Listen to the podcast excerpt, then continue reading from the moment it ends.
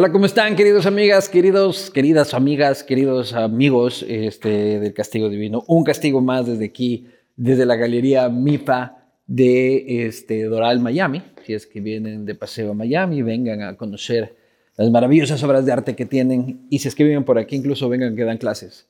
Eh, agradecer también a Aqua by Jessie, que es la que permite que mi cara no resulte tan agresiva y tan nociva para sus ojos, este, con su maquillaje vegano. Agradecer también a Uribe Schwarzkopf, que es la principal promotora inmobiliaria de la capital de la República del Ecuador. Eh, por supuesto, también muchísimas gracias a Latitud Cero, un emblema de la cervecería artesanal eh, ecuatoriana. Muchísimas gracias. Y este, también seguimos con Graiman. Eh, muchísimas gracias. Graiman, una casa para vivirla, es una vida para disfrutar. Por eso Graiman trae el mesón de cocina de porcelanato, tú eres el autor de tus espacios. Y por último, agradecer a la ciudad de Quito. Eh, historia, cultura, gastronomía, diversión y más podrás encontrar en la capital del centro del mundo. Ven y disfruta de nuestra ciudad y no olvides que tu historia comienza en Quito, así como comenzó la mía allá por 1983. Así es, para mí es un enorme para mí es un enorme placer, estrella de televisión, acompañado a los, latinoamericanos eh, por muchos años, eh, aconsejándolos eh, principalmente sacerdote. Me refiero, por supuesto, al Padre Alberto. Uf, ¿Cómo estás? Padre. Qué bueno verte, hombre. ¿Cómo estamos? bien, bien. Súper bien. Feliz de estar contigo. Ahí voy con vinito. Este no es de consagrar, pero. No, no. Pero uno queda consagrado después. No, pero me encanta. Es justo y necesario, como dicen, tomar un vinito hasta ahora. Eh, eh, es, nuestro deber y salvación. Oye, qué bueno que has ido a misa. Claro. es que yo. Salud, salud, padre. Salud, salud. Es que yo crecí en el Opus Dei. Oh. Sí, sí, sí, es muy, muy, Conozco muy fuerte. bien al Opus Dei. Sí, sí, sí. No me fue muy bien, pero. No me fue muy bien. me votaron de. O sea, no pude seguir en el colegio del Opus Dei. Muy radicales, muy, muy, muy. Fuerte. Sí, y nos obligaban a ir a misa. Entonces, como nos obligaban a ir a misa en el colegio, ya me aprendía las frases. Pero luego me, fugaba de la misa. Este, y ahí ayudaba a mis compañeritos a fugarse. Pero bueno, esa es otra historia, pero sí me la sé. ¿Cómo está bien? Súper bien, gracias a Dios. Y feliz de estar aquí contigo. El placer es, es mío, padre. a ver, empecemos. Más de 13 años casado. Sí. ¿No es cierto? Ya se arrepintió como todos los que, los que, los que llevan más de 13 años casado. Yo me siento tan feliz siendo casado porque, aparte de que nunca pensé, desde que era muchacho, que iba a tener la oportunidad. Ajá. Recuerda que yo entré en el seminario, escuchando cuando naciste en el 83, yo nací en el 69. Ya. O sea, yo tengo ya 53 años. Y cuando yo entré en el seminario a los 18, yo nunca pensé estar casado. O sea, porque cura significa celibato en la iglesia romana. Y yo estuve 15 eh, años, o sea, 23, entre 8 de seminario y 15 de sacerdote, estuve 23 años como sacerdote católico romano. Y... Eh, te entrenan, ¿no? Con eso en la cabeza. Entonces, para mí nunca iba a ser una posibilidad hasta que Dios hizo algo en mí que fue muy diferente, ¿no? Radical, diría yo, un cambio había radical. otro camino para usted. Y había otro camino. Pero usted perdió la virginidad, entonces, grandecito. Virgen a los 40, como la peli. bueno, yo era de jockey. Ah. Cuando, eh, antes de entrar al seminario, para que tengas idea, desde los 12 años, muy joven, eh, tocaba música en fiestas. Ya. Entonces, tú ves aquí donde estamos en esta parte de Miami, yo puedo tirar una piedra aquí a dos o tres lugares donde yo tocaba música todos los viernes y sábados en la noche. ¿Pero qué tipo de música? Era disco en aquel entonces, los 80. Eh, bueno, rock también. Pero... O sea, el padre Alberto se pegaba a sus fiestas. Oh, sí. Siete años fui de jockey. Siete años. Pero se pegaba los tragos y también y toda la No, porque era muy joven. Y sabes qué, me interesaba más la música que el trago. Yo realmente nunca fui de mucho tomar. Eh, y de hecho nunca fui de mucho bailar, aunque era DJ. ¿Ya? Yo más bien era un apasionado de la música y me sentaba yo detrás de esas, no me sentaba, era de pie, detrás de aquellos tocadiscos antiguos, ¿no? Eh, eso era antes de la tecnología digital. Y teníamos los discos de vinil, como le llamamos aquí, vinyl. y era mezclar el ritmo de este con el ritmo de este para que la gente siguiera bailando. Entonces, eso es algo muy técnico. La gente piensa, ah, estás de fiesta. No, no, estás trabajando Totalmente. para mezclar los 120 ritmos por minuto de este disco con los 127 de aquel y ver cómo subes este y bajas este para que empate y la gente siga bailando. Y usted veía que se armaba un fiestón. Oh, sí. Lleno de pecados ahí. eh, usted incentivaba ahí la pecadería. Mi, mi época era muy sana. No, que los 70. La gente bailaba. Los 70, padre. Los 80. Los, Los 80 también eran dañadísimos. Sí, sí, pero no, es mi, no es mi mundo. Mi ¿No? mundo este de cubanos-americanos de Miami eh, y algunos americanos que quedaban por ahí. Claro. no, era, era muy sano. Yo, por ejemplo, yo no vi drogas en mi, en mi colegio. Nunca ha Eh, visto drogas usted. Drogas, drogas fuertes, no. O sea, las he visto, no sé algo de eso, pero no... ¿Y drogas suaves? Bueno, el alcohol, la cerve una cerveza. Pero un porro no se ha fumado, padre. Nunca en mi vida. Ni me interesa. Uno nunca sabe cuál Yo es ni el un camino cigarrillo. que, que- que- que le- Yo ni un cigarrillo. Ni un cigarrillo. Un tabaco cubano sí, ¿eh? Me he fumado un, eh, lo que le llaman un puro, ¿no? Eso sí. Y no me ha ido muy bien porque son un poco fuertes. Sí, sí, no, yo también he de Bueno, yo Pero trato, un vino sí me tomo. Yo, yo, yo trato de, de- de dejar de fumar todo el tiempo. Antes, tras cámaras, contaba de que el vino de consagrar es un vino casi de 20 grados. Es fuerte por- y es muy dulce, casi siempre, Ajá. porque cuando eh, se empezó a estudiar un poco lo del cáliz, la gente siempre tiene miedo, ¿no? Que vienen a la iglesia, que se van a tomar. No, eh, nadie se ha enfermado nunca del cáliz. Y no se sabe, algunos dicen es científicamente por, por el contenido de alcohol, que Claro. mata cualquier virus, y otros dicen que no, que es por la fe en Dios, Claro. de que nadie se va a enfermar comulgando. Así que eso es algo lindo. Por lo que lo bañan y tenga, y por lo que lo bañan y tenga, o por. o sea, no, bañan la, la, la hostia. Ah, eso sí también. Claro. Sí, intinción le llaman eso. Pero ¿cómo, cómo, ¿cómo se contagiara la gente? Si es que Bueno, el- porque el, que en, muchas, en muchas parroquias te dan el cáliz y tú lo tomas directamente. Ah, y después viene el otro y lo toma directamente. Esas parroquias no me tocaron a mí, esas parroquias, esas parroquias están más divertidas de las que me tocaba. A mí máximo mojaban la, la, Sí. la hostia, sí. y... No, pero en muchas iglesias eh, americanas, por ejemplo, y, y en el mundo, en, Europa, en otras partes, sí se le da el cáliz a la persona y la persona toma el cáliz. Claro. Volviendo a lo otro, padre, usted dice, no me, no, no me imaginaba nunca de que iba este, a estar casado. ¿Cuándo empieza, cómo, no cuándo, este, cómo empieza usted a, a- pensar y, y a despertar en usted la necesidad este, de abandonar el celibato? ¿Cómo despierta la sexualidad en usted? Sí, y no fue realmente tema sexual, fíjate. Yo creo que siempre, desde muy joven, desde muchacho, pensaba que me encantaría tener una compañera, una mujer, ¿no? Como cualquier otro hombre. Pero al aceptar el tema del sacerdocio, aceptas todo el paquete, ¿no? Entonces te pasas toda tu vida, ¿no? Con esa lucha interna, que yo creo que tiene todo ser humano. Eh, yo era un hombre muy feliz como sacerdote católico romano. Nunca me sentí solo, como dicen, ay, la soledad es tan horrible. No. Era más bien un tema de evolución humana, yo creo. Porque yo tenía 38 años, más o menos 39, cuando le digo a la mujer que es mi esposa hoy día, eh, mira, mi amor, yo, yo estoy enamorado de ti, nos vamos a casar. Eh, y me acuerdo de aquella conversación. La gente lo que vio ante las cámaras y todo fue que no, que en el año 2009 me tomaron fotos unos paparazzi con mi novia, que no podía tener novia en aquel entonces, pero la tenía. Claro. Y entonces todo aquel show. Pero realmente lo que estaba pasando internamente conmigo fue eso. Y qué, qué interesante que tú menciones el Opus Dei, porque mi director espiritual era un padre del Opus Dei, que había sido, eh, como tú sabes, muchos de ellos profesionales, había sido médico. Y yo lo estimaba y lo quería mucho. Y un día le digo en la confesión, le digo, mire padre, me está pasando esto, estoy enamorado, ¿qué hago? Me- y él me dice, no, Alberto, no, tienes que olvidarte de eso porque tú vas a ser obispo y tienes otras, otras cosas en la iglesia que Dios quiere para ¿Cuánto ti. tiempo antes del paparazzi fue esto? Como dos años. Ah, usted ya iba dos años con, con su pareja. Dos años con la lucha de que sí, que no, que me caso, no me caso, que sí Ajá. sigo. Y parte del problema es que uno, o sea, yo no creo que a nadie le gusta vivir una doble vida. Claro que no. Entonces eh, es un poco duro, ¿no? Eh, aparte de que es un...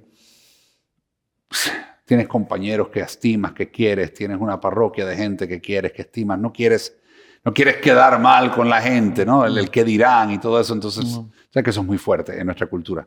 Pero para mí, yo te digo, eh, fue muy liberador cuando empecé a hablar con obispos y sacerdotes que eran hombres casados, ¿no? Yo soy anglicano, soy sacerdote de la iglesia episcopal, nos dicen en Estados Unidos, pero en el mundo entero, en Ecuador, nos conocen como anglicanos. Iglesia que nació por el mismo motivo. Bueno, eh, Enrique VIII no les dejaban casarse. Sí, pero sí y no. Porque, ¿qué pasó? La gente piensa que Enrique fundó una iglesia. Enrique murió pensando y sabiendo y sintiéndose muy católico. Lo que Enrique hizo realmente fue de alguna forma en el 1534, más o menos, 38, romper con la estructura del gobierno del Vaticano. Pero él realmente no pensaba fundar una iglesia nueva, como nos dicen. Cuando yo crecí también me dijeron, no, que Enrique VIII, pero Enrique VIII no. Fue Isabel, la hija de, Enrique, la que institucionalizó el asunto. La que realmente dice, no, en esta iglesia de Inglaterra vamos a estar católicos y reformados o protestantes en la misma iglesia. Entonces, eso fue como el nacimiento quizás de lo que es el anglicanismo. Y aquí todo el mundo se casa y no hay ningún problema. Bueno, y el celibato opcional, porque por ejemplo, eh, hay muchos, yo tengo muchos compañeros curas anglicanos episcopales que son célibes. ¿Ah, sí? sí hay monjitas, hay religiosos. Por, por decisión propia. Eh, por decisión propia. Pero tienen el, cura secular o diocesano como yo, tiene la opción de casarse y la gran mayoría de los sacerdotes en la iglesia episcopal son hombres casados. Pero qué jodido ser célibe. Y mujeres casadas. Qué jodido ser célibe. O sea, yo no me lo puedo imaginar. Pero no creas, no, fíjate que yo no creo que el celibato, cuando es bien vivido y cuando una persona tiene este deseo de consagrarse a Dios de realmente toda su vida, lo puede lograr y puede ser muy feliz. Que siempre es una prueba, siempre es una prueba, como cualquier otra cosa. Pero mi opinión es que eso evolucionará, como muchas cosas. Y, la, masturbación también está prohibida. ciertamente. Sí. La castidad es 100%. Total. ¿Y cómo no explotan por dentro? O sea, el control de la mente, básicamente. Oración, ejercicio, todo eso yo, yo siempre practiqué durante muchos años, ¿no? Como te decía, no, si, si oras vas a tener menos pruebas. Y es verdad. Y si haces ejercicio, tienes una forma física de no. Te veía una foto de Pamela Anderson y se mandaba unas 20 lagartijas para que se me quite, se me quite la, imagen. Bueno, yo te puedo decir esto. Em, más que la tentación, yo creo que el problema es la falta de intimidad también. Porque cuando tú tienes tu esposa, tú lo compartes todo. Para mí es una bendición, por ejemplo, llegar a la casa y saber que no solamente tengo una compañera con la cual acostarme, sino que tengo una compañera con la cual puedo compartir la vida, ¿no? Entonces, ah, y toda la dinámica de ser padres juntos y los niños y, las cosas de los niños, todo eso se une en un solo lugar. Claro.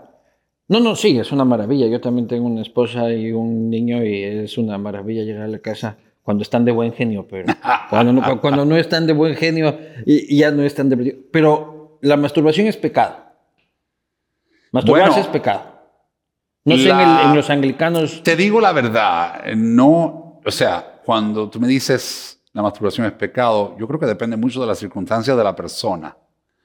Eh, el, sexo fuera del matrimonio no es eh, la situación ideal, vamos a decir así, porque el, el sexo se supone que esté compaginado con un compromiso, con una relación de amor entre dos personas, un compromiso sino el sexo simplemente se vuelve una actividad. Y para mí el egoísmo de la masturbación viene siendo prácticamente como decir, bueno, eh, como no tengo pareja, tengo sexo conmigo mismo, ¿no? Y hay muchos sexólogos y expertos que hablan de las maravillas de la masturbación y todo eso. Pero yo te digo, la verdad, mi opinión personal es que el sexo donde realmente es mejor y donde debe ser, es cuando se comparte un acto de amor entre dos personas. Pues, pero es que uno no se masturba, o sea, si es que uno pudiera elegir no es que uno dice, no, no quiero tener sexo, voy a, disculpa señorita, voy a masturbarme. O sea, es precisamente muchas veces porque no hay la otra opción. ¿Me explico? O sea, no es de que no quiero tener este, relaciones sexuales con mi pareja, sino solo voy, sino es porque a veces no hay pareja. Sí. Y las ganas están, ¿no? Sí. Usted nunca se masturba. Y la sexualidad humana es, en mi opinión, eh, parte de, lo que es el gran misterio del ser humano, ¿no? Yo he visto mucha gente que sufre mucho por ese tema. Claro. La culpabilidad, por ejemplo.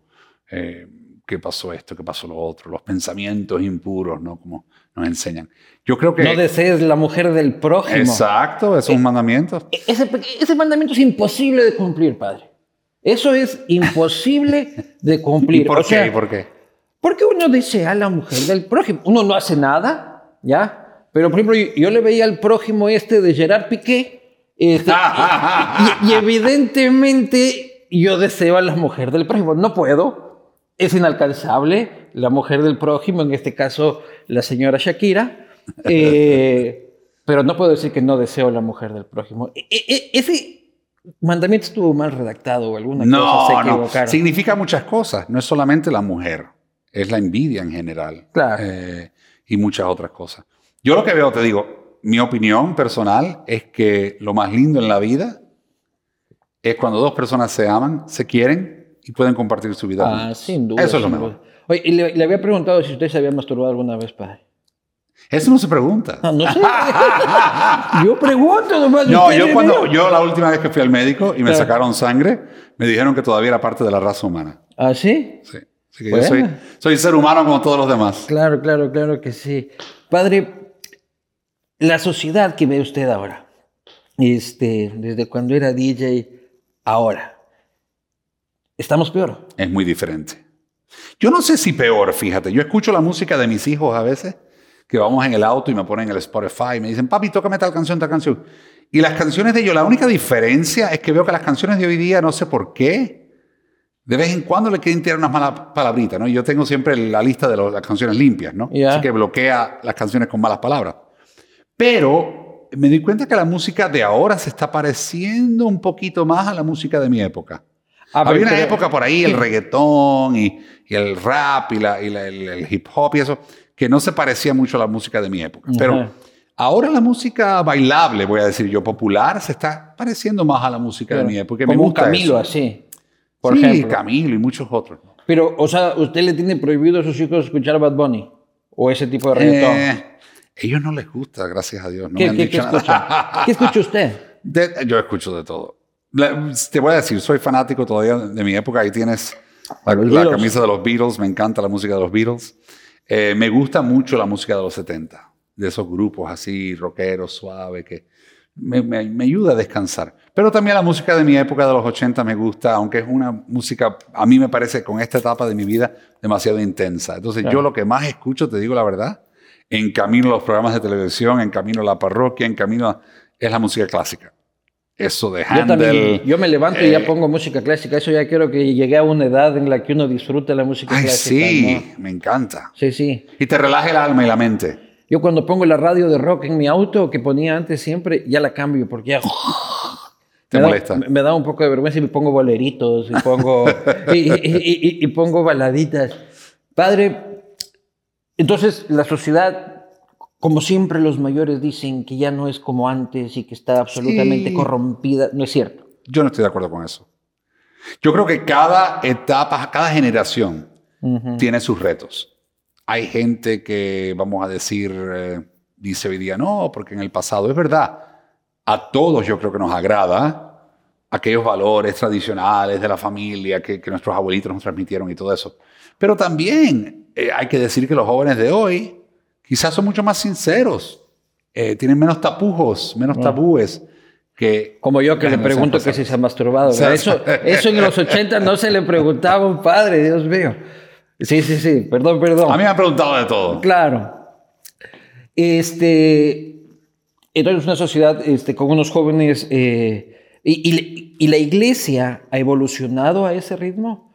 ¿La iglesia católica? No, ninguna iglesia. Eh, recuerda que yo me considero católico, porque los anglicanos somos católicos.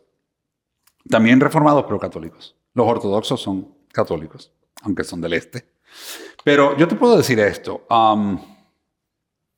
la iglesia necesita reformarse en muchas cosas. Pero no es precisamente lo que la gente piensa. O sea, la gente dice, por ejemplo, ay, vamos a reformar esto, vamos a cambiar, ya va, eh, todo va por la libre, todo. No, no, la iglesia es la reforma que necesita más profunda que esa. Es una, es una reforma de conectarse con la realidad del mundo de hoy. Y yo sí creo que en ese sentido hay algunas iglesias y algunos creyentes que están tratando de acercarse más a la realidad del mundo de hoy, mientras otros quizás menos, ¿no? Entonces, es un reto para la iglesia. Pero hay una iglesia, por ejemplo, que se escandaliza con su caso pero en cambio los casos de pedofilia los tapan y los esconden y ahí sí todo bien. Y yo creo, te voy a decir, yo no creo que, no hubo el paparazzi, todo bien. Pero te voy a decir algo, qué bueno que tú lo digas y que ha salido de ti decirlo, porque a mí una de las cosas que más me ha sorprendido, lo que es la institución de la iglesia, y estoy hablando del Papa, los obispos, amigos sacerdotes y monjitas y eso, la gran mayoría me han tratado con mucho cariño.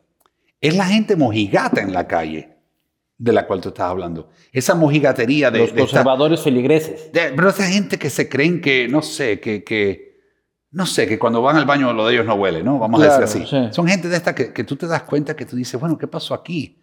Y yo los escucho y a veces escriben en las redes sociales. En redes son impolutos. No, no, pues. no, no. Entonces tú dices, pero, pero, espérate, si todos somos seres humanos, nadie puede escupir hacia arriba, ¿no? Y, y yo creo que a veces lo que a mí me sorprende es la cantidad de gente que, como tú dices, son capaces de escandalizarse que un cura tenía una novia oculta y que salió todo y se destapó, pero nunca los has visto rasgarse las vestiduras con un sacerdote que le ha metido mano a un menor de edad o un sacerdote homosexual que va a los bares y a los clubes y el próximo día celebra la misa, no hay ningún problema con eso. Y tú no ves que se escandalicen mucho con las cosas, porque creo que el deseo, te voy a decir lo que yo he descubierto, la mentalidad es una mentalidad de club, de club privado. Si perteneces a mi club, yo te protejo todo. Claro. Y te perdono todo. Pero si ya tú te fuiste de mi club, entonces eres malo, eres el enemigo. Y la iglesia no es un club. O sea, la iglesia es mucho más grande que una iglesia. La iglesia Pero no es la que, iglesia. que en su caso fue porque era de televisión. Ah, no, no cabe duda, porque es muy pública la cosa, sí.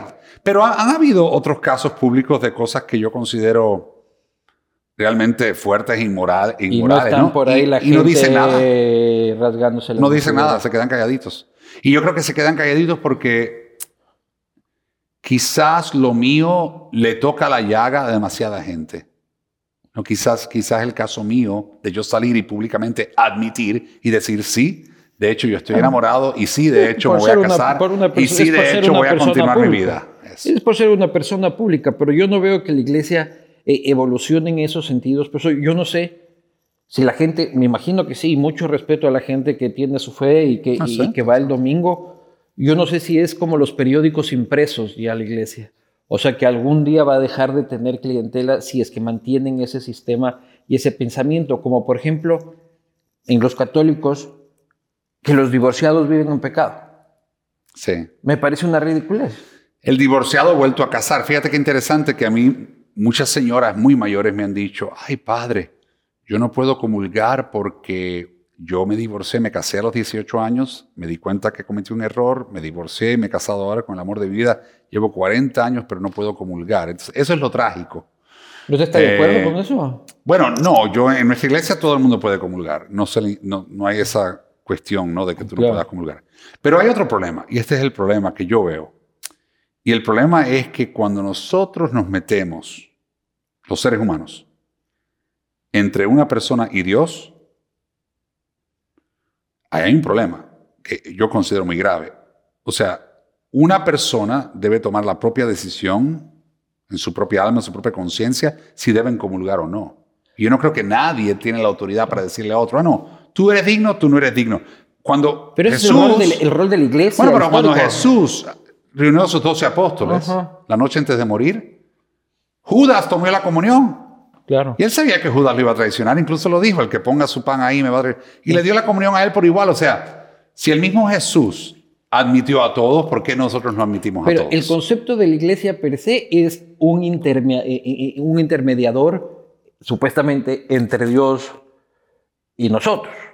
Ese es el rol de la iglesia. Algunos, algunos. Supuestamente son los que saben interpretar las leyes divinas y la traducen al pueblo. Algunos interpretarían la iglesia así. Yo creo que la iglesia es más el cuerpo de Cristo, la extensión de Cristo en el mundo. Y mientras más nos parecemos a Jesús, mientras más amor damos al necesitado, mientras más eh, nos preocupamos por los pobres, mientras más nos acercamos a Dios auténticamente con un corazón sincero, más somos lo que es la iglesia. Para mí eso es la iglesia. ¿Y si es que eres homosexual, entras al cielo? Bueno, el único que puede decidir quién entra y quién no entra es Dios. O sea, yo creo que el gran problema que tenemos hoy día, y lo veo en Estados Unidos, porque hay una con el tema político y religioso hay una polarización extrema. O eres de extrema izquierda o eres de extrema derecha. Y perdóname, pero nadie debe ser de, ninguno de esos extremos. Pero bueno, así es ahora hoy día el mundo que estamos viviendo. Yo creo que el problema es dejar a Dios ser Dios. O sea, ¿por qué el ser humano tiene que darse la autoridad de juzgar a los demás? De, de tú eres el malo, tú eres el bueno. Yo creo que Dios es el único que puede decir quién entra y quién no entra en el cielo. Claro, pero ustedes tienen el derecho canónico, ustedes tienen sus, sus, normas, entre esas, por ejemplo, que no han evolucionado, es que ser gay, los católicos, no sé si los anglicanos, siempre discúlpeme si es que hay una diferenciación, que ser gay es pecado y si eres gay te vas a ir al infierno. Hay, hay personas así en todas las iglesias y en todos los grupos religiosos. Hay católicos romanos que aceptan 100% a las personas gay y homosexuales, hay católicos romanos que los rechazan. Pero oficialmente la iglesia Hay anglicanos que los aceptan, hay anglicanos que los rechazan. O sea que hay seres humanos así en todas partes. ¿Y el aborto, padre, es pecado? El aborto es acabar con una vida humana. Entonces, um, nosotros sabemos suficiente con la ciencia que desde la muerte, desde desde el momento del nacimiento, la concepción y la muerte natural, la vida es sagrada, es un don de Dios. Hay muchas interpretaciones morales y éticas. Por eso yo pienso que en la vida, todo hay, miren, hay mucha gente que hoy día, como te decía de los extremos, quieren que las cosas sean o blancas o negras. Y te voy a decir, con los 53 años que llevo y casi 28 años de sacerdote, te puedo decir que en la vida hay mucho gris. Sí, pero en el, aborto, en el aborto no hay grises. O es legal o es ilegal. Ah, bueno, sí. La legalidad del aborto es una cosa, pero la moralidad es otra. Ya. Eh, y, en, relación a la legalidad. En muchos países, por ejemplo, en Estados Unidos desde el 73 eh, fue aceptado como algo legal, pero no significa que todo lo legal sea eh, moral. moral. Dame un ejemplo, la eutanasia. En Colombia hace poco, una mujer quiso terminar su vida, le llaman muerte de dignidad o con dignidad, ¿no? y que le iban a acabar con su vida y el hijo ya tenía todo listo, todo estaba listo y un juez salió y dijo, no, la eutanasia no se da, aunque ya estaba supuestamente legalizada. Pero padre, eh, si yo estoy hecho pedazos en una cama y ya no doy más y no me puedo valer por mí mismo y solo siento dolor, ya. es que en la vida... Es, indigno para uno. Sí, pero ¿quién, ¿quién, nos ha dicho a nosotros que en la vida no vamos a sufrir? O sea, igual, igual que tenemos momentos de alegría y de felicidad, también vamos a tener momentos de sufrimiento. Pero, es un poco sádico ver a una persona así sufriendo indignamente y decir, te aguantas hasta que Diosito te lleve. Cuando le mm. puedes ayudar a que le siga a, dejar de sufrir. Entiendo lo que estás diciendo, pero por lo menos a nivel intelectual y a nivel de lo que es la vida y la muerte, no, no, acepto eso de la eutanasia. No, no, no me entra. O sea, yo creo que, que debe ser una muerte natural. Y creo que ese es el dilema que tenemos hoy día, porque si tú lo analizas bien, la ciencia ha avanzado mucho. Claro. Y hay muchas cosas que se pueden hacer, pero yo creo que, corremos el riesgo de nuevo Jugar a ser de no dejar a Dios ser Dios. Eso. Claro que sí. Pero, y, las mujeres, por ejemplo, que reivindican el aborto como un derecho de ellas a decidir sobre su mm. cuerpo? O sea, ¿Quién decide? Tomarás el vinito, ¿no? ¿Quién, decide? ¿Quién decide cuándo es que la vida realmente debe comenzar y terminar? Ese es el problema. Entonces, si fuera solamente tu cuerpo, yo te diría, ok. Pero no es solamente tu cuerpo. Ya ahí hay otro cuerpo. Y está ahí por alguna razón, ¿no? Entonces, ese es el problema. Pero a la misma vez te quiero decir algo del aborto que yo creo que es importante, porque hay mucha gente que piensa, no, porque esos liberales de esa otra iglesia piensan que el aborto está bien. No, no. Yo te diría, el aborto va a siempre ser algo polémico, porque es algo que en nuestra propia, diría yo, en nuestras entrañas, nos hace daño hasta pensar en el aborto, ¿no? Sí, no es algo que le guste a nadie. Exacto. O sea, que, hay gente que dice, yo soy pro vida, yo soy pro choice, ¿no? Eh, yo escoger. Yo le diría a mucha gente que son pro vida, que me están escuchando en este momento, ustedes son unos mentirosos. No son pro vida. Te voy a dar un ejemplo. En Estados Unidos hay un movimiento muy fuerte, ¿no? De los grupos así extremos de derecha, que no somos pro vida, pro vida, pro vida, pero odian a los inmigrantes y no les interesa que le caiga un rayo a un inmigrante. Van al Walmart y se compran una metralleta. Sí, compran las metralletas estas que son de guerra y, ay, sí, no hay ningún problema, pero son pro vida. Claro. Aparte, son pro vida, escúchame bien lo que te voy a decir, son muy pro vida y no creen que los pobres merecen tener acceso al cuidado de la salud. Entonces, ¿para qué vas a defender tanto la vida, los nueve meses en el vientre materno, si después que el niño nace no te interesa nada de cuidarle ni preocuparte por él? Tú no eres pro vida. Tú eres pro vida si tú crees que desde el momento de la concepción hasta el momento de la muerte natural hay que cuidar la vida humana y protegerla. ahí, estamos de, ahí estamos de acuerdo, padre. Saludos. No me, hables, no me hables de pro vida si te, no te interesa la vida humana, ni te interesan los pobres, ni te interesa dar de comer a, una persona con hambre. O sea, a mí, a mí, eh, yo creo que hay, que definir las cosas como son. Tú eres antiaborto, pero tú no eres pro vida. Claro. ¿Y, en el caso de una violación? imagínate, ahí es donde entran los dilemas morales, ahí es donde entran esos grises, ¿no? Claro. Esas cosas grises. Tener un hijo de tu violador. Para mí, juzgar a una mujer que no está haciendo un aborto por conveniencia, y estoy hablando de, de los países donde se ha usado, porque sabemos que en países como Cuba, como en Rusia y otros países que coinciden que son países con una trayectoria comunista, eh, la China, por ejemplo, que se usa la, el aborto como contracepción.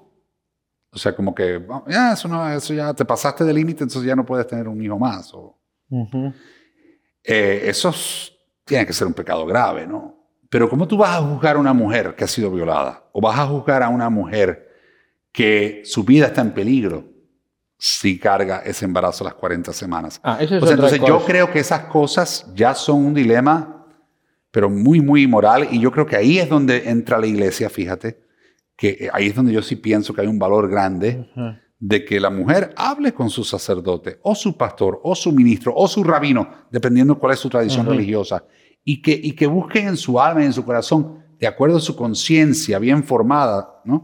¿Qué es lo que en esta situación estamos llamados a hacer? Porque eso es muy diferente a lo que se ha practicado durante mucho tiempo en esta sociedad, que es un eh, aborto así, a todo dar, los nueve meses del embarazo, sin importar las circunstancias. es muy diferente. Usted dice eh, juzgar a una mujer que este, después de haber pasado un trauma y un crimen de ese nivel, este aborto no está tan de acuerdo. ¿Usted no está de acuerdo con que, hablando ya de ley, usted está de acuerdo con que se despenalice el aborto en casos de violación? O sea, que no se meta presa a una mujer que ha abortado después de haber quedado violada. No creo que se debe meter a ninguna mujer presa por haber tenido un aborto. Sinceramente. Creo que eso es un dilema muy, muy fuerte. Creo una que doble victimización de la mujer. Y, aparte, una persona que ella no es la única involucrada. ¿Vas a arrestar al hombre también? Al médico que lo hizo. ¿O al médico? Exacto. Es un problema. Es un problema. Mira, cuando jugamos a ser Dios, cuando jugamos a ser Dios estamos mal. Y, en ese, sentido, padre, ¿qué es Dios? Disculpe que me ponga tan retórico y profundo, pero es una respuesta que yo soy agnóstico. No le, eh, le había comentado esto. O sea, no soy ateo, soy dudante, básicamente. Eh, pero no he logrado responder esa pregunta, por eso mismo no puedo yo este, involucrarme en ninguna, en ninguna iglesia. Este, el señor Stephen Hawking antes de morir, exactamente por aquí creo que me había notado, perdón, que no era un tipo tonto, evidentemente. Mm, no, no. Este, Una mente brillante. En el pasado, antes de que entendiéramos la ciencia, por, era lógico creer que Dios creó el universo, pero ahora la ciencia ofrece una explicación más convincente. Lo que quise decir cuando dije que conoceríamos la mente de Dios era que comprenderíamos todo lo que Dios sería capaz de comprender si acaso existiera, pero no hay ningún Dios. La religión cree en los milagros, pero estos no son compatibles con la ciencia. Interesante. Bueno, número uno, no estoy de acuerdo con el señor Hawkins. Evidentemente. Eh, no estoy de acuerdo no en lo que él dice de la ciencia, sino que no estoy de acuerdo de que de alguna forma la ciencia, la fe o la religión tengan que tener este encontronazo, ¿no? O crees esto o crees lo otro. O eres científico o eres religioso. No estoy de acuerdo. Eso lo resolvió Juan Pablo II hace mucho tiempo, cuando empezó a hablar en sus encíclicas y en sus cartas de la fe y la razón, que la fe y la razón se iban de la mano. Cuando se aceptó la teoría de Darwin. Sí, bueno, y muchas teorías que sabemos que están basadas en más que simplemente una teoría. Por ejemplo, Pero Adán, Adán y Eva era un mito. Hasta, bueno, hasta, hasta- la iglesia enseña, 50 y si era- usted lee su Biblia, cualquier Biblia tradicional que usamos, ¿no? Te dice que los primeros 12 capítulos del Génesis son prehistóricos. O sea, ¿qué significa eso? Prehistórico significa que los rabinos judíos, los, el pueblo de Israel, que fue el primer pueblo monoteísta, de ahí salimos todos nosotros, Ajá. creyentes en un solo Dios, Sí. ese pueblo recopiló, vamos a decir así, estas historias para darnos a entender una realidad más profunda. O sea, yo no tengo que creer que el mundo fue creado en seis días y que el séptimo día Dios descansó eh, y, que, y que el primer hombre se llamó Adán, especialmente cuando sabemos que eh, realmente Adán significa primer hombre y Eva significa primera mujer. Pero Claro. bueno, eh, no tenemos que creer que todo fue exactamente así como lo dice el libro del Génesis o los primeros 12 capítulos del Génesis para tener fe. Todo lo contrario, creo que la ciencia y la fe se dan la mano en el sentido de que Dios ilumina al ser humano para entender las cosas en su razón, para saber toda la realidad sobre la ciencia, sobre el mundo. Recuerden, no, no- hace mucho tiempo, el mundo eh, supuestamente era como un plato, ¿no? Era la plano. gente miraba el horizonte, era plano. La gente Todavía, hay, miraba el todavía hay quien piensa que el mundo Ah, bueno, es sí, plano. sí, sí, sí. Hay un libro por ahí, Claro, lo sé, ya no, lo sé. todavía hay terraplanistas. Y están por ahí porque están all over YouTube, yo lo sé. Pero si vas al final del plato, te caes y se acabó todo. Nos dimos Claro. cuenta con el tiempo, no que el mundo no, la Claro. Tierra es redonda y hay mucho más allá del horizonte. De lo mismo puedo decir de este hombre Hawkins. O sea, él vio la realidad hasta cierto punto, hasta donde la ciencia le permitió. Pero quizás por no estar iluminado por la fe o quizás no tener esta relación con Dios, porque Dios ¿Qué? no es un objeto. ¿Qué? O sea, Dios es, Dios es realidad más allá de la realidad que nosotros entendemos. O sea, por, por eso dice el gran San Anselmo, ¿no? Que es la fe, dice, fides quarens intellectum. La fe que desea entender.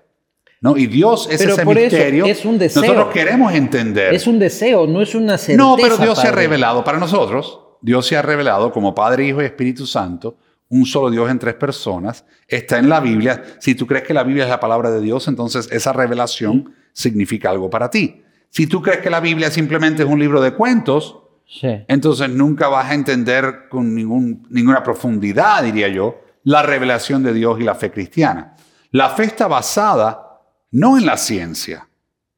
Yo diría que la ciencia más bien está, está basada en conceptos que los seres humanos han podido comprobar a través del conocimiento, a través de la luz ¿no? que tenemos en el cerebro, la inteligencia humana. Pero la fe es más allá eh, de eso, porque la fe es confiar en la realidad de la creencia de que Dios creó todo lo que hay aquí. Y cuando crees y entiendes eso, entonces... Es, ya- es ya una la- confianza, es un dogma, es un Bueno, anhelo. Yo no le llamara dogma a Dios, porque eso sería lim- limitar mucho a Dios. Claro, Eso- pero no es- Eso sería poner a Dios en un cajoncito. Claro, pero Dios no es es- más grande que eso. Sí, no, y con mucho respeto, lo que no es es una certeza. ¿Me explico? Ah, la, no. res- la respuesta a Dios es... No hay una fórmula ¿Dónde está Dios? científica. Aquí. No hay, no hay una fórmula científica para decir este es Dios. Ajá. Pero sí hay una fórmula de la revelación divina. Y para nosotros la- lo que Y eso es dice, interior. y lo que dice la Biblia para nosotros es palabra de Dios y es que Dios se ha revelado como el creador, el redentor Sí, y el sí. santificador. Y por eso decimos Padre, Hijo y Espíritu Santo y hacemos la señal de la cruz, porque ese es Dios. Ahora, te voy a decir, cuando yo escucho a alguien como Hawkins, a pesar de que no estoy de acuerdo 100% con ese tipo de científico, sí admiro lo que está tratando de decir porque entiendo que viene de un lugar de sinceridad. O sea, él no está hablando de un rechazo de la fe. Él más bien está hablando de lo que él como ser humano ha podido concluir. Para mí, yo no Después veo... de su experimentación Sí, yo no veo en, él un rechazo de Dios, un No, rechazo él de no la dice fe. quemen iglesias, ni nada por el exacto. estilo, Ni, ¿no? ni tampoco está diciendo Dios no puede existir. Está diciendo que su conclusión como ser humano, Como científico. como científico, ha Es sido que que, no Dios no existe. Entonces, si es así, te digo la verdad, yo como hombre de fe, que nunca voy a dejar de creer, No, no. lo respeto a él por la conclusión a la cual él ha llegado, a la misma vez espiritualmente hablando en mi interior. Rezo por él, oro por él, porque pienso que quizás él no tuvo la oportunidad en esta vida de conocer a Dios. Y hay mucha gente que vive sin conocer a Dios. Yo, por ejemplo. Pero tú sí lo conoces. O sea, no, no lo conozco. A ti te lo han presentado. ¿Quién? No, el Opus Dei. No. ¿Y tus padres? Es- es- ¿Y tus abuelitos? yo, no- yo- vengo, como todo latinoamericano, de una tradición católica, eh, evidentemente, no practicante, pero este, culturalmente soy un tipo católico por la cultura de nuestros países, ¿no? Ajá. Pero, padre, se muere hoy día un tipo en República Dominicana, ¿ya? Se va al cielo, está San Pedro, sale Jesús y todo lo que nosotros hemos construido sobre eso, ¿ya? Y se muere un tipo en la India que es hinduista Ajá. y tiene otro Dios. Que Jesús es un señor por ahí que ha visto en las películas, eh, eh, eh, en las películas gringas. Sí, sí. Es el señor ese que interpretaba Mel Gibson. ¿Ya? Pero tienen otro Dios, otras leyes, otras creencias. ¿Por qué nuestro Dios, Pero es el mismo Dios. ¿Por qué nuestro Dios es el que vale y no el de ellos? No, es el mismo Dios. O sea, es eh, Jesús El con, Dios, con- con ocho Dios, brazos y... no, el Dios, Claro. no, el Dios de los hindúes, el Dios de eh, los musulmanes, Sí, el Dios del cristianismo, el Dios del judaísmo. del budismo. Al final, Dios es Dios. O sea, yo no tengo en- en- en más mínimo interés en tratar de, de cortar a Dios en pedacitos. No, no estoy de acuerdo. Y O no sea, es Jesús, es tú, conviértete hinduista. Bueno, recuerda algo, para el cristiano, todo el que se salve en este mundo se salva gracias a Jesucristo y su sacrificio en la cruz. Jesús murió, derramó su sangre y nos dio la salvación. Por eso decimos que Jesús es el Salvador del mundo. Pero tú y yo, que no hemos crecido en la tradición hindú, ni en la budista, ni en la judía, ni en esta, nunca podríamos de alguna forma concluir que una persona que nació y vivió en esa tradición toda su vida no se va a salvar. O sea, para mí, Debe haber un infierno enorme para porque mí, hay un montón no, de para mí, budistas para mí todos se salvan por Jesús porque yo soy cristiano. Pero ¿cómo voy a entender yo o cómo voy a tratar yo de imponer una persona que no ha tenido ningún tipo de contacto con esa verdad o de esa realidad de la salvación, que de alguna forma esa persona queda fuera porque no sabe? Yo no creo que Dios es así.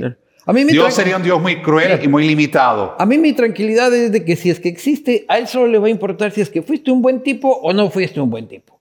¿Ya? Bueno, no seguiste- tienes que venir con las credenciales de la primera comunión y de, Pero- mira, aquí traigo la foto con mi ternito en la confirmación.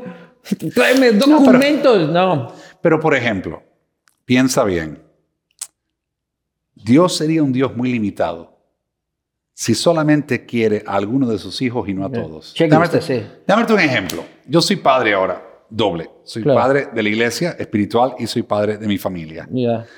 Para mí, mis hijos son radicalmente diferentes. Pero, los a ama todos los todos. quiero igual. Los tengo que querer igual.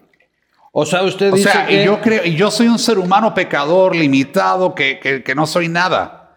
Pero imagínate Dios, que decimos que es el Padre Celestial, omnipotente, todopoderoso, todas las cosas que decimos de Dios.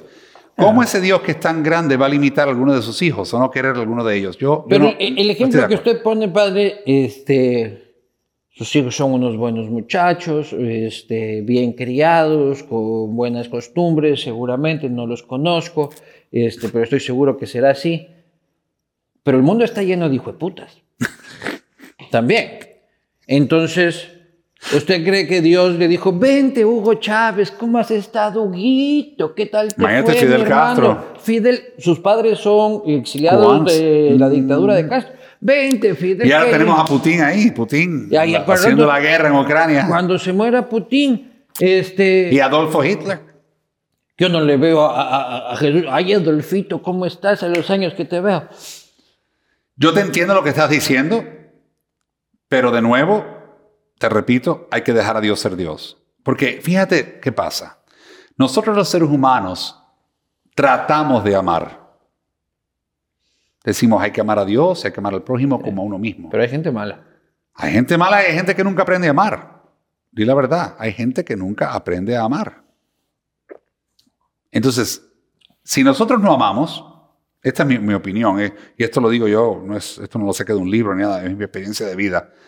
Si nosotros nos amamos, nunca somos realmente humanos o completamente humanos, porque nosotros tenemos una capacidad en este mundo que es elegir el amor que ningún otro, ninguna otra parte de la creación, aunque yo creo que mi perro me ama a mí incondicionalmente, te digo la verdad, mi perrito de 8 libras, Einstein, ¿no? es un puro, así, un bebito precioso. Eh, yo creo que me ama incondicionalmente, pero no quiere decir que yo no me enoje con él, que él no se enoje conmigo. O sea, yo creo que parte de lo que nos ha pasado en nuestra vida espiritual es que pensamos que no podemos pensar en Dios ni tratar a Dios como tratamos a cualquier otra persona. En realidad es, si nosotros amamos a Dios de verdad y amamos al prójimo, tenemos que poder tener una relación real. Pero hay el infierno. Real. Yo sí creo. O sea, que se va a la paila, como Yo sí creo que, hay infierno y te digo por qué creo que hay infierno. Creo que hay infierno porque Jesús menciona el infierno en el Evangelio y para mí lo que dice Jesús tiene mucho valor. Claro. Eh, lo dice la Sagrada Escritura en el Antiguo Testamento. Eh, y me acuerdo una vez hace muchos años, bueno, yo estando en Guayaquil, yo estando en Ecuador. ¿Vio, el infierno? no, me hicieron muchas preguntas y una de las preguntas que yo, me yo pensé que iba a decir Guayaquil es el infierno. No, me encanta Guayaquil. por el calor, por el calor. Me encanta Guayaquil.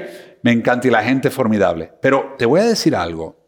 Me acuerdo que me hicieron unas preguntas y una periodista me dijo eso. Padre, ¿usted cree que existe el infierno? Y me acuerdo que en aquel entonces, no hace mucho antes, habían salido en todos los titulares del mundo que el Papa Juan Pablo II había dicho que no hay infierno, que no hay infierno, que Dios no manda nada del infierno. Y lo que el Papa había dicho, que es verdad, el Papa, que hoy día es San Juan Pablo II, había dicho algo, había dicho, Dios no envía a las personas al infierno, las personas se envían ahí por su propia voluntad. O sea, el que rechaza a Dios se va directito ya por rechazar a Dios está decidiendo que no quiere estar con Él por toda eternidad y Dios va a respetar su libertad. Pero no por eso te vas al infierno. O sea que todos, los, todos los ateos se van al infierno. No, Así no, sean buenos padres, buenos no es Que no puede ser, no puede ser, no puede ser. Dios es el único que sabe quién va al infierno. Fíjate que es algo interesante. Pero Él nos manda al infierno. Pero tú te has dado cuenta de algo. ¿Qué? La iglesia no tiene una lista de gente en el infierno. Nosotros sí, ya dijimos unos cuantos. Puta, yo tengo larguísima la lista. La iglesia solo Diosdado Cabello, check. Raúl Castro, check. Díaz Canel, check. La, iglesia tiene una lista de gente en el cielo, que decimos que es el santo oral, los santos. Pero no decimos que quien está en el infierno, eso solamente Dios sabe. Pero el diablo existe, ¿usted cree en el diablo? Sí. En el diablo así como, como figura única. Bueno, es que el, diablo es, de acuerdo a la revelación divina, eh, fue creado para el bien y optó por hacer el mal. Claro. ¿Pero usted lo ha visto alguna vez? No. ¿O lo ha sentido? ¿Ha sentido usted el mal en algún momento? En los ojos de alguien. El mal sí, el mal sí, porque hay mucha maldad en el mundo. ¿O tienen robado o, o, ha sido víctima de algún acto de algún malvado? Mmm... Sí, creo que en algún momento algo me habrá pasado, pero yo te digo, yo no, yo le doy gracias a Dios de que Dios siempre ha estado conmigo. Yo tengo la convicción de que Dios es más fuerte que el mal y que el diablo, así que yo, mientras Dios esté conmigo y Jesús el buen pastor me lleve por todas partes, no creo que el diablo se meta conmigo. ¿Y usted cree en fantasmas? O sea que Fantasmas sin, sin, o sea, eh, eh, que, hay espíritus alrededor no, nuestro sí los todavía sin trascender. Yo te digo, yo tengo mucha dificultad con esto de los fantasmas y de las, aunque la gente siempre habla de eso, ¿eh? que en mi caso yo escucho ruido. Harto, rating. La gente le encanta eso. Claro, Pero te voy a decir la verdad, la verdad. Eh, ¿Tú estás o aquí o no estás aquí?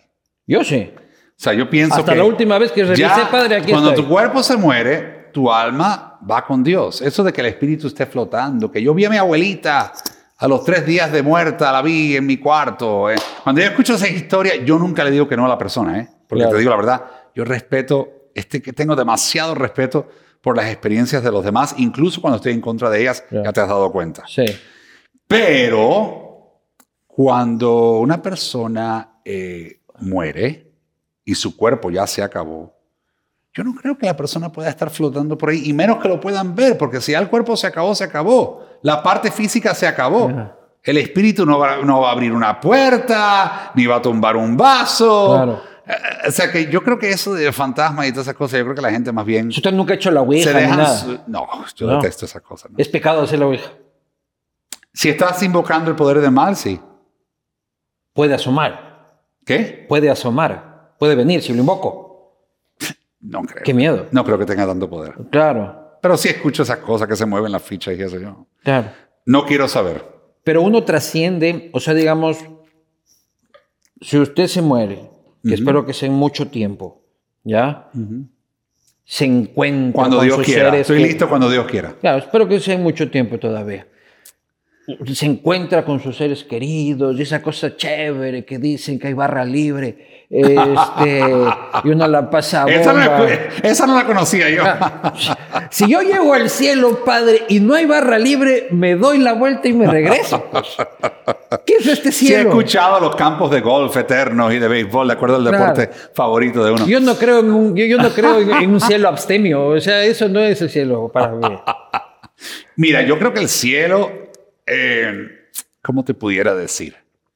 O sea, uno se encuentra el- con sus seres queridos. Es el estado de perfecta eh, felicidad en la presencia total de Dios. Pero sabes que a mí me, eh, qué bueno que tú me digas eso, porque yo no hace mucho, en el catecismo, uno de los niñitos me dice, padre, y, y, eh, mi abuelita se murió, me voy a encontrar con mi abuelita. Y creo que un, un niño una vez preguntó, padre, ¿y mi perrito estará ahí, mi mascota? O sea, Eh, imagínate, ¿qué le voy a decir yo? Eh, Una de las cosas que yo siempre le digo a mis feligreses es, no me pregunten muchas cosas del cielo, porque no he estado ahí. solamente Dios sabe, exacto. Pero cuando lleguemos, recuerden, cuando lleguemos, tenemos toda la eternidad para que Dios nos conteste. Así que, Claro, porque por ejemplo, lo del perrito, yo sí, yo sí he reflexionado sobre eso. Por ejemplo, lo que usted dijo, yo creo que mi perrito me ama. ¿Ya? Si es que el perrito es capaz de sentir amor, amor, Sí, sí lo es. es un, un sentimiento superior, ¿ya? Lo que lo hace también un ser trascendente. ¿Me explico? Es un ser, un ser que puede sentir eso, debería morirse y venirse con nosotros, pues es que no debería quedarse como cucaracha, aunque no sabemos si las cucarachas se aman entre ellas. ¿quién sabe? Claro, puede haber amor de cucaracha, pero ¿qué nos hace a nosotros distintos? Bueno, el amor es lo único que nos hace distintos. Pero el perro ama. Puede ser, Entonces no, No nos hace- sabemos. Pero usted mismo dijo, yo creo que mi perro me ama. incondicionalmente. Ahí está. Pero eso lo estoy, eso lo estoy proyectando yo como ser humano. No, sí se nota cuando ¿Quién un sabe si mi perro me odia? ¿Qué? Este pobre, ya vino otra vez el cura, dice, voy a mearme nomás por aquí la, eh, en la alfombra. Extraterrestres, padre, somos los únicos Bueno, en el Qué universo. interesante que digas eso. Chico, yo no tengo, para mí, como hombre de fe, no tengo ningún problema con que exista vida fuera de este planeta. Porque yo no creo que Dios sea tan limitado que nada más nos cree a nosotros. O sea, yo creo que nosotros somos demasiados ah, egocentristas, etnocentristas, lo que tú quieras, que nada más nosotros, nosotros, nosotros. No, no, no. Totalmente. ¿Y por qué no? ¿Por qué no habrá vida en otros planetas? Si de hecho todavía la NASA y todos los científicos están descubriendo otras galaxias, ¿no? No Y hemos visto ni a la vuelta de la esquina Ah, todavía. bueno, ok. Pero entonces que mandó un Jesús a morirse en cada planeta. ¿Y qué? Pero el mismo Jesús, porque no puede ser de todos, a ver. Pobre Jesús, oiga, con la cruz de ahí clavándole. Pero ¿por y- qué no puede ser de todos? Crucificado al infinito. Yo no, No. quiero ese trabajo, carajo. No, ¿qué? pero una sola vez. Claro, al mismo tiempo. Una sola vez en Jerusalén, ahí en Israel, ahí una sola vez. ¿Por Y, qué no? y en el, y en el otro planeta, Pero porque tiene que ir a otro planeta. Él puede ser Dios de ese planeta también estando aquí. pero también crucificado. ¿Y por qué no? Pero que lo haga aquí, ya lo hizo aquí. Sí. no- Una vez por todos. Claro. Yo no creo, yo te voy a decir. Eso me parece también eh, eh, egocentrista. Decir, si existe Jesús. Eso pasó, pero pasó aquí en la eh, Tierra. Lo matamos Ah, aquí, sé, carajo. No, aquí no me lo matan en la galaxia mira, sé cuánto. Las otras especies que habrá en el mundo, los otros, la- otras vidas y otras cosas, yo creo que todos estamos conectados, ¿por qué no? O sea, si no, ¿por qué se aparecen aquí los platillos voladores como dicen que se aparecen, que todavía no estaba comprobado, pero van a decir que se aparecen los platillos voladores y que quieren dejarnos mensajes y, y que hay vida inteligente en otros planetas? Para mí, todo eso es criatura de Dios, porque todo lo que existe es creación de Dios, como el mar, como el cielo, como las estrellas, como la, la luna y el sol, todo, todo. Para mí todo es creación de Dios. O sea que a mí que hayan 100.000 más galaxias con gente, me encanta, no me parece ningún problema. Sí, no, yo, yo sí quisiera, o sea, si es que... Y quisiera ser contactado. ¿Usted quisiera ser contactado? A mí me encantaría. Yo tengo demasiados mensajes que no contesto ya para que me claro. a otro planeta. Si usted es un alien y le va a mandar un WhatsApp, no le mande un WhatsApp. Este, Ni otro email, por favor, que tengo, tengo como 4.000 emails ahí atrasados por contestar. Padre, el Papa Francisco. ¿Qué opina de él? Me parece maravilloso. Eh, me parece primero que tengamos un Papa latinoamericano. Eh, en Miami no lo quieren mucho porque si es comunista, que si esto. Yo no creo nada de eso. Yo al cardenal Bergoglio que conocí hace muchos años. ¿A usted lo conoció? Lo conocía, sí, sí, sí. Tengo amigos. ¿En Buenos Aires? Sacerdotes que han trabajado con él en Buenos Aires y, en el Vaticano, y en Roma. Y yo, yo trabajé muchos años en el Vaticano en temas de comunicaciones, ¿no? Y me pasaba de algún tiempo allá. Y eh, siempre lo conocí como hombre muy serio, era muy serio. No sonreía como, como ahora en Buenos Aires era, bravo. Era muy serio, muy serio, sí. Pero, pero una gran persona. Y conozco amigos sacerdotes. Pero cuénteme, ¿cómo lo conoció? Amigos sacerdotes que trabajaron con él de mano derecha de él, incluso uno de, de, Opus Dei, muy cerca del Opus Dei. Pero, ¿qué te puedo decir? Yo no creo nada de lo que dicen en la calle los periodistas, ni no me importa de qué país seas, sobre el Papa Francisco, porque no lo conocen. Es como que hablan del Padre Alberto. Para algunos yo soy el diablo y para otros soy Jesús caminando sobre el agua, ¿no? Y yo no soy ni eso ni lo otro, soy un ser humano más, mírenme aquí. Eh, un cura, un ser humano. Pero no soy un santo, ni, ni, quiero ser que me endiosen, ni quiero estar en un altar que me echen incienso, no, yo soy un ser humano más que Dios me llamó para lo que hago, ¿no? Y lo, y lo que trabajo. Pero yo sí creo que el Papa Francisco, como todo ser humano, tiene cosas buenas y tiene cosas malas. ¿Qué tiene de malo? Bueno, ¿De verdad, verdad quieres saber? Sí, claro que quiero saber. Yo creo que él entró en el Vaticano con todo el deseo en el mundo de reformar la iglesia en muchas cosas, pero por el poder político a su alrededor no lo ha podido hacer. Entonces, como si yo te diga, mira, yo voy a remodelar esa casa que está ahí, y la casa es verde, pero la voy a poner azul, y tiene un techo rojo, pero lo voy a poner marrón, y voy a hacer esto y lo otro, pero hay reformas que han ocurrido, no, no, no, no me tomen mal en esto, sí, ha reformado muchas cosas positivas para la iglesia de hoy. Pero creo que faltó, ha faltado. O sea, hay un, poder por encima del Papa. El Papa no oh, definitivamente. ¿Quién manda en la iglesia católica? Yo creo que hay muchos poderes encontrados, vamos a decir así. O sea, para que el Papa Francisco, popular y cool, que hasta los jóvenes le quieren y tal y cual, no pueda hacer. Porque uno dice, Ratzinger en todo caso, Ratzinger nos caía mal a muchísimos, ¿ya? Eh, no era tan, o sea, no es que me caiga mal, no lo conozco, pero no era este carismático, chévere. Qué bueno que, digas eso. ¿Que no lo conozco? Sí. Claro. Porque yo sí lo conozco. A Ratzinger. A Ratzinger. ¿Y qué tal? Y me parece un hombre humilde y bueno y noble. Y desafortunadamente por su cara y por sus expresiones no le cayó bien a la gente. Si no tuvo mal marketing. Tuvo no, porque Juan Pablo era mediático, era, era un hombre que era artista, había sido actor de hecho, ¿sabes? Y esquiaba y era fuerte cuando no estaba enfermo. Viajaba por el mundo. Cuando no estaba enfermo era un hombre muy, muy eh, carismático, la gente le caía bien. ¿Usted conoció a Juan Pablo? Muchas veces, sí. Así, sí, Juan Pablo. Sí, sí, así como tú y yo hablando. ¿Y cuándo? Eh, uf, era recién ordenado, 95, después lo vi de nuevo en el... Lo vi de nuevo, ¿cuándo? 95, después estuve en el Vaticano con él en el 2002, 2003. ¿Pero a recibir una bendición o a trabajar? A, una bendición y a conversar, ¿no? Hablar. Era, yo trabajaba mucho en los medios de comunicación en la iglesia. ¿Y, ¿Y qué le dijo Juan Pablo? Me acuerdo que cuando empezamos a hablar español... Hablaba muy bien español. Muy bien. Me dice, México, México. Y le digo, no, no, Santo Padre, soy cubano de mi amigo. Oh, cubano, cubano. Y me dijo, me dijo, yo rezo por Cuba todos los días, me dijo. ¿Fue a Cuba? Y fue a Cuba. Cuando Fidel todavía estaba eh, gobernando. Oh, sí, y Fidel no quería que fuera. No, pues. Te lo cuento. Hizo todo lo posible para que no fuera. Por eso llegó casi ya muy, muy enfermo, muy adelantada la enfermedad. Pero no, yo creo, mira, te voy a decir, a Juan Pablo la gente lo admiraba y lo quería porque era fácil de querer de admirar. E, era, eh, como te digo, una imagen positiva, muy mediático, muy un gran comunicador. El Papa Benedicto, o el Papa Ratzinger, ¿no? como dicen Joseph Ratzinger, era un cardenal humilde, teólogo, brillante, brillante, académico, pero desde el principio no cayó bien en cuanto a lo mediático, porque ese no era su don. Pero me da pena, me es injusto, en mi opinión, cómo lo tratamos a nivel, y ahora estoy hablando como comunicador. Claro. Lo tratamos con el, Rottweiler de Dios y todas esas cosas feas que dijeron de él. Era un hombre, yo una vez en la plaza de San Pedro, nunca se me olvidará, cruzando entre su oficina, que es lo que le llaman tradicionalmente el Santo Oficio, hoy día le llaman la Congregación de la Doctrina de la Fe, su oficina y el palacio donde vivía Juan Pablo, lo vi cruzando y él iba con una sotanita, nunca se me olvidará, siendo el gran cardenal Ratzinger, una sotanita de cura negra, una crucecita de madera y una boinita así igualita a la tuya. así igualita a la tuya, del mismo color incluso.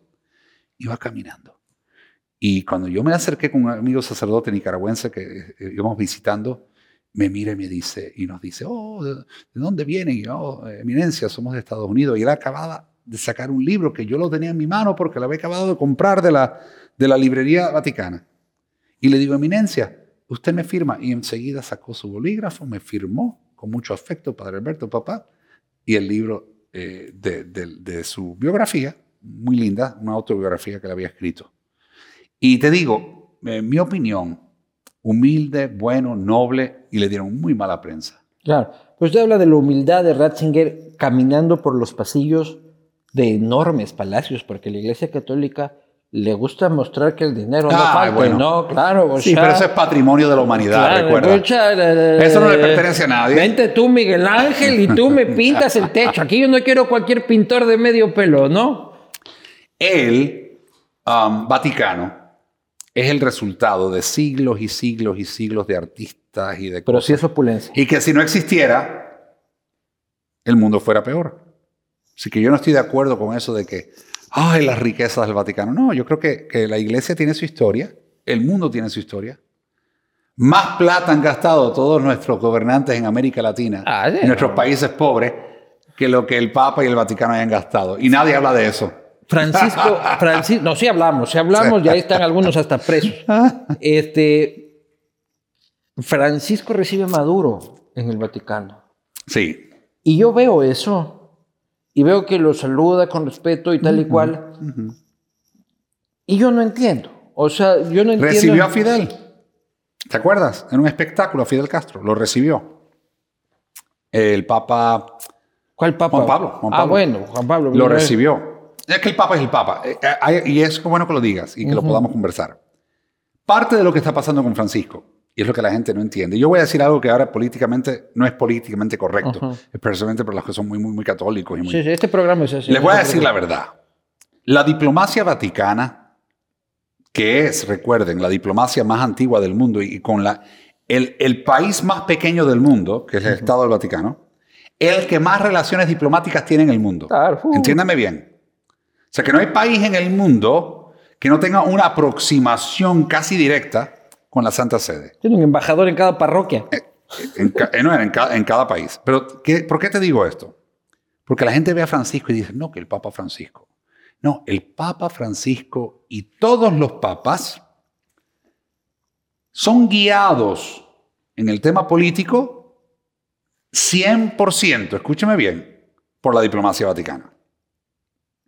Y yo personalmente he tenido mis encontronazos con esa diplomacia vaticana desde hace muchos años, porque en el caso de Cuba, por ejemplo, yo vi cómo manejaban la situación y me frustré.